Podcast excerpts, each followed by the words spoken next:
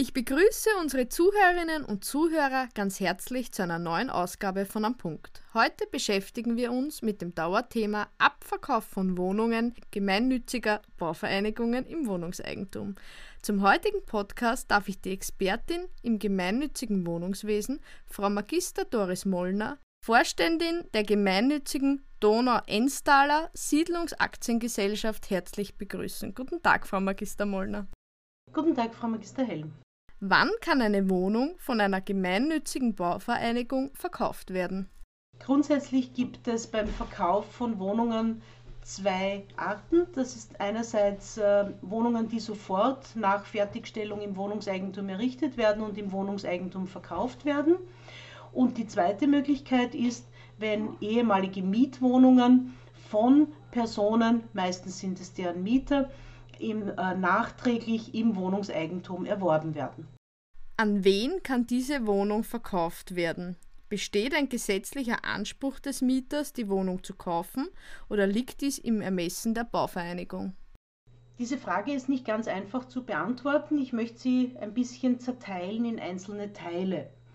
Grundsätzlich kann eine Wohnung durch jede Person gekauft werden, allerdings nur dann, wenn es sich um eine bestandsfreie Wohnung handelt. In diesem Fall wäre allerdings im Falle einer Vermietung weiterhin das WGG anzuwenden. In dem Normalfall, den wir haben, nämlich in dem ein Mieter seine Mietwohnung im Wohnungseigentum erwirbt, haben wir, um den gesetzlichen Anspruch auszulösen, einige Voraussetzungen zu beachten. Einerseits, und das ist jetzt die Gesetzeslage, die es jetzt gibt für die aktuellen Verkäufe, die nämlich noch basieren auf der Rechtslage vor dem 01.08.2019. Der Mieter muss zehn Jahre in der Wohnung gewohnt haben, das heißt, das Mietverhältnis muss bereits zehn Jahre zumindest angedauert haben. Die Förderung für die Wohnung muss nach wie vor zu dem Zeitpunkt, zu dem der Mieter den Antrag stellt auf Übereignung auf Verkauf ins Wohnungseigentum muss die Förderung noch aufrecht sein. Die Liegenschaft, auf der die Wohnung gelegen ist, muss im Eigentum der gemeinnützigen Bauvereinigung der Vermieterin stehen. Wenn nur ein Baurecht besteht, gibt es keinen Anspruch auf ein gesetzliches äh, Kauf, äh, Kaufrecht des Mieters. Weiters müssen wir beachten, dass äh, auch hier eine gewisse Grenze bei den Grundkosten bzw. bei den Finanzierungsbeiträgen zu beachten ist. Wir müssen den ganzen Finanzierungsbeitrag betrachten, wenn es sich um einen Erstmieter handelt. Wenn der Finanzierungsbeitrag höher ist als 50 Euro am Quadratmeter, wobei dies der Wert ist, der im Jahr 2000 festgelegt wurde im Gesetz und der mit dem VPI wertgesichert ist, Aktuell haben wir hier einen Wert von rund 74 Euro am Quadratmeter. Wenn dieser Betrag überschritten wurde, dann hat der Mieter das Recht, ein Angebot zu verlangen und seine Wohnung in weiterer Form kaufen zu können. Wenn der Finanzierungsbeitrag darunter war, gibt es diesen Anspruch nicht.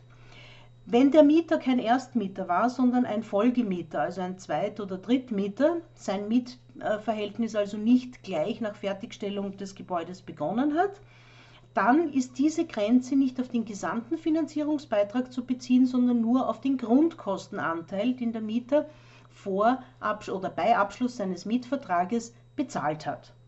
Wenn ein Mieter nun sämtliche Voraussetzungen erfüllt und die Wohnung kaufen möchte, die Bauvereinigung diesem jedoch kein Angebot legt, welche Möglichkeiten gibt es, den gesetzlichen Anspruch auf Eigentumsübertragung durchzusetzen?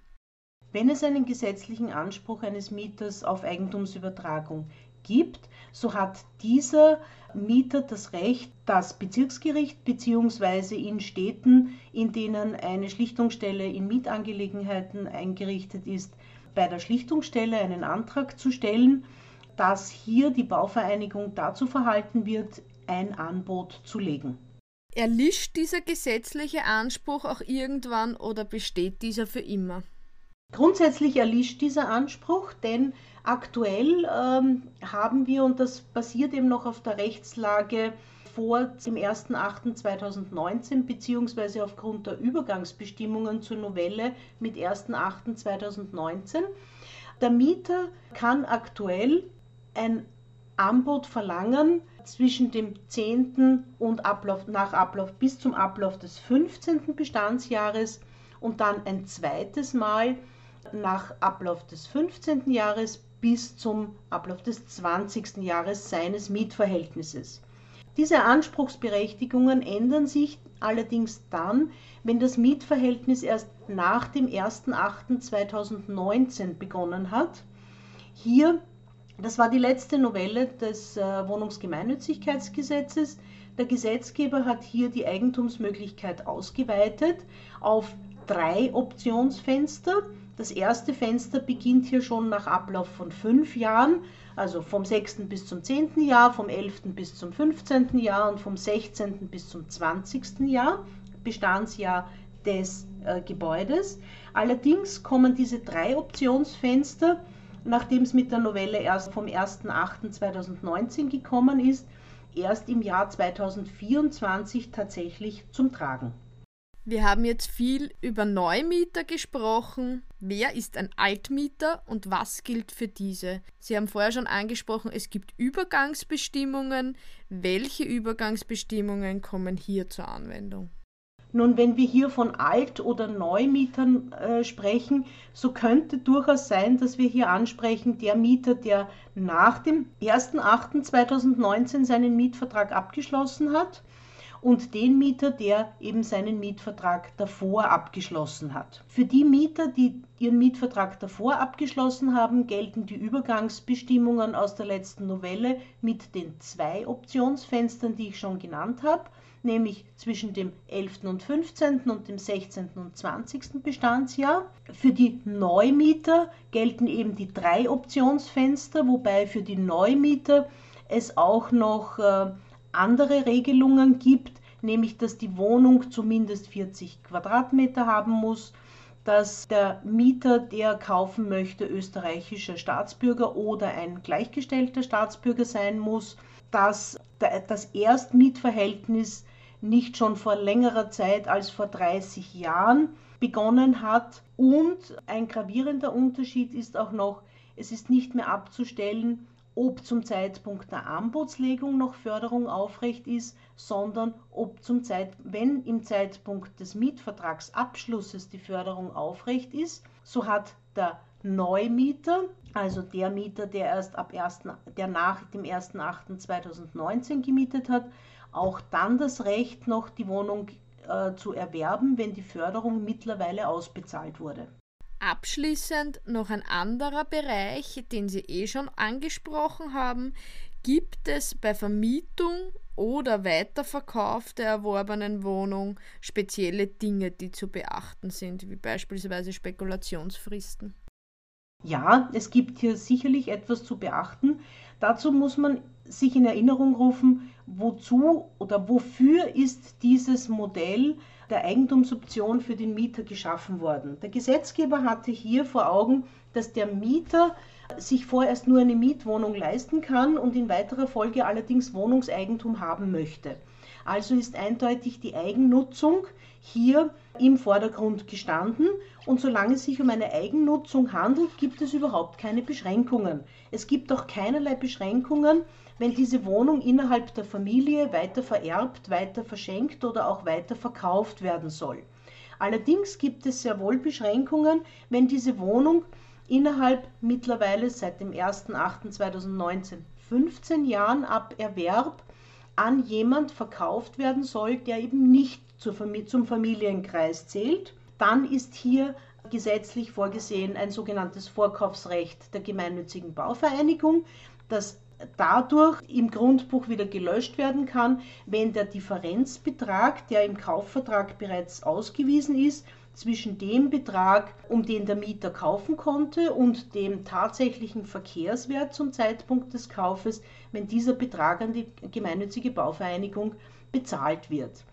Auch im Bereich der Vermietung haben wir mittlerweile eine Beschränkung, nämlich die äh, Beschränkung besagt, der Mieter, der seine Wohnung kauft und innerhalb der ersten 15 Jahre vermietet, ist limitiert mit dem Vollanwendungsbereich des MRG und mit der Besonderheit, dass als Miete nur der Richtwert für das jeweilige Bundesland, in dem die Wohnung gelegen ist, verrechnet werden darf.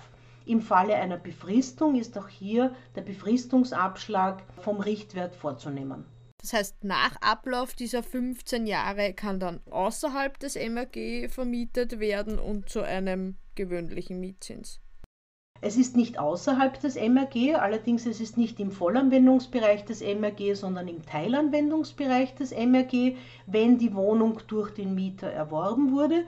Und der Teilanwendungsbereich MRG gemäß 1 Absatz 4 besagt, dass lediglich die Kündigungsbeschränkungen des Mietrechtsgesetzes gelten, allerdings kein Preisschutz und damit kann zu einem freien Mietzins vermietet werden. Hiermit bedanke ich mich ganz herzlich bei Frau Magister Doris Mollner für die Klärung zahlreicher Fragen rund um das Thema Abverkauf von Wohnungen gemeinnütziger Bauvereinigungen in Wohnungseigentum. Vielen Dank. Vielen Dank für das Interview. Damit verabschieden wir uns auch von unseren Zuhörerinnen und Zuhörern bis zum nächsten Mal bei Am Punkt.